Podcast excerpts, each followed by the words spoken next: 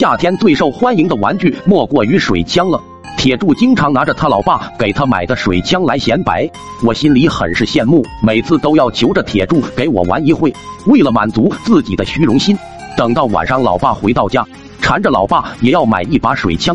老爸说那玩意很简单，要自己做一把给我玩，还说自己做出来的水枪威力很大。第二天一早的时候，老爸就找出家里废弃的塑料管子，挥舞着剪刀，没几下就剪下来一截，然后在管子顶端封死。再开上一个小孔，然后在管子里面放上水，拿出裹上棉布的木棒塞进去，用力一推，一股强有力的水柱喷了出去。木棍抽回去一点，再用力一推，如此循环，一管子的水能玩上十几次，丝毫不输买来的水枪。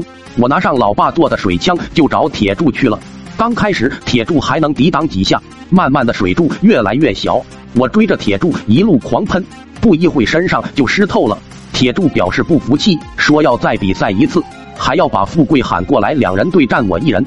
不一会，富贵就带着村里的几个小伙伴一起过来了。我们三人比赛，其他小伙伴就当裁判。规矩是有一方输掉的话，就把手里的水枪给对方玩两天。比赛刚开始，他们两把水枪打得我身处下风。打了几回合之后，慢慢我的优势就出来了。因为我的水枪是靠着强大的压力喷出的水柱，威力基本上不会变小。没几个回合，他俩就败下阵来。其中一个小伙伴起哄着说道：“三局两胜再定胜负，反正我觉得我怎么都不会输掉。”直接就答应了。没想到铁柱富贵这次改变了策略，先是铁柱开始和我对打，等到铁柱的水枪威力开始变小的时候，富贵开始和我对打。如此循环下来，我的水很快就打完了。这时候他俩一起进攻，第二局我败了，然后就说你们两把水枪不公平。这时候一个小伙伴站了出来，说要和我一起比赛，我爽快的答应了。很快就到了决赛，铁柱富贵还是一样的套路。我刚想让我的队友上阵的时候，没想到他竟然背叛了我，然后变成了三个人欺负我一个人。很快我就成了落汤鸡。比赛完后，我就说他们耍赖，背叛我的队友就说我说要和你一起比赛。又没说要和你一伙，眼看自己吃了个哑巴亏，没办法愿赌服输，扔下水枪就离开了。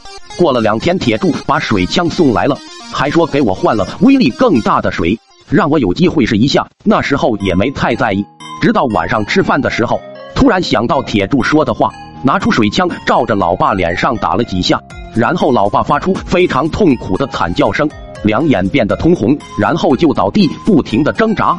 事后，我和老妈一起把老爸送进了医院。原来铁柱把水枪里的水换成了消毒水，害得老爸差点看不到明天的太阳。也就是那一次，老妈揍的我也一起住了院，算是给老爸找了一个陪伴的人。